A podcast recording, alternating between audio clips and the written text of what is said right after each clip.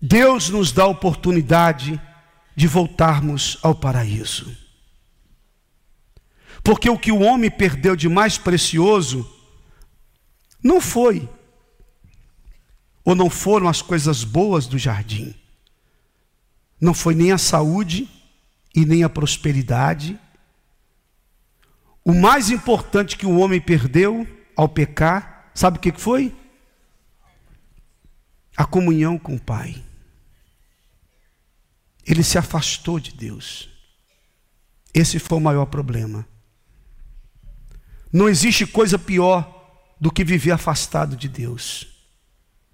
Você pensa que a pior coisa é não ter prosperidade, é não ter saúde, é não ter família? A pior coisa é viver longe de Deus. Que você pode ter família, dinheiro, mas se você está afastado de Deus, você está na pior condição que alguém pode estar. Você está perdido, longe de Deus. Sua família não vai te garantir nada, seu dinheiro, nada. Afastado de Deus. Então a primeira coisa que você tem que fazer, o jardim do Éden, quando fala voltar para o Éden, fala em uma reconciliação com Deus, fala na pessoa voltar a viver com Deus, a obedecer a palavra, porque Eva desobedeceu e toda a humanidade passou a viver em desobediência. Veio Jesus, morreu por nós, pagou o preço. Adão e Eva desfrutaram do prazer de comer o fruto, mas o nosso Senhor não desfrutou do prazer da cruz, mas da dor da cruz, da humilhação, por causa do prazer de Adão e Eva, o nosso Senhor teve que sofrer a dor do sofrimento na cruz. Prazer dos dois lá, a dor do nosso Senhor na cruz, o sofrimento dele na cruz. Mas a cruz nos leva novamente ao Éden. O paraíso começa aqui, com Deus. Quando nós recebemos a alegria do Espírito Santo, essa alegria que nós recebemos nesse mundo já é um pedacinho do paraíso.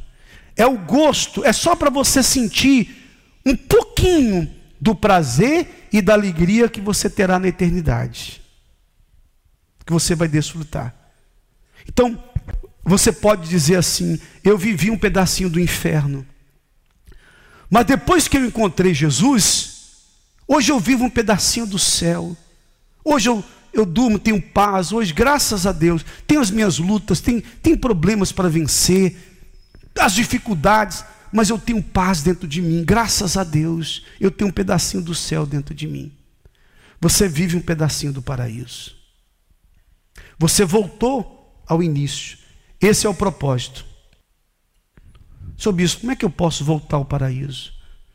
Quando você volta, quando você tem um relacionamento com Deus de filho e pai, quando você obedece a palavra dele, quando você é obediente, quando você faz um, um compromisso, ó Deus, a partir de agora eu vou obedecer a tua palavra em tudo.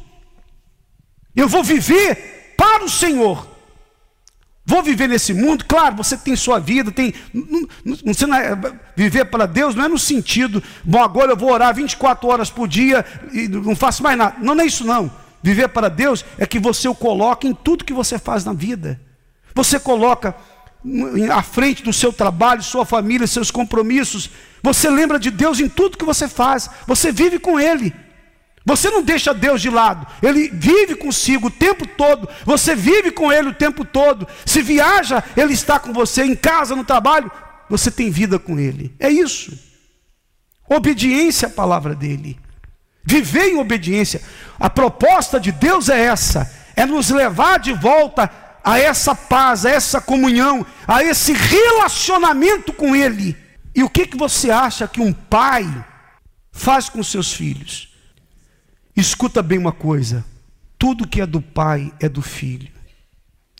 Se você vive com Deus em obediência a Ele, o pai vai ter prazer de dar a você tudo que Ele tem: paz, alegria, prosperidade, família abençoada porque você vive com Ele.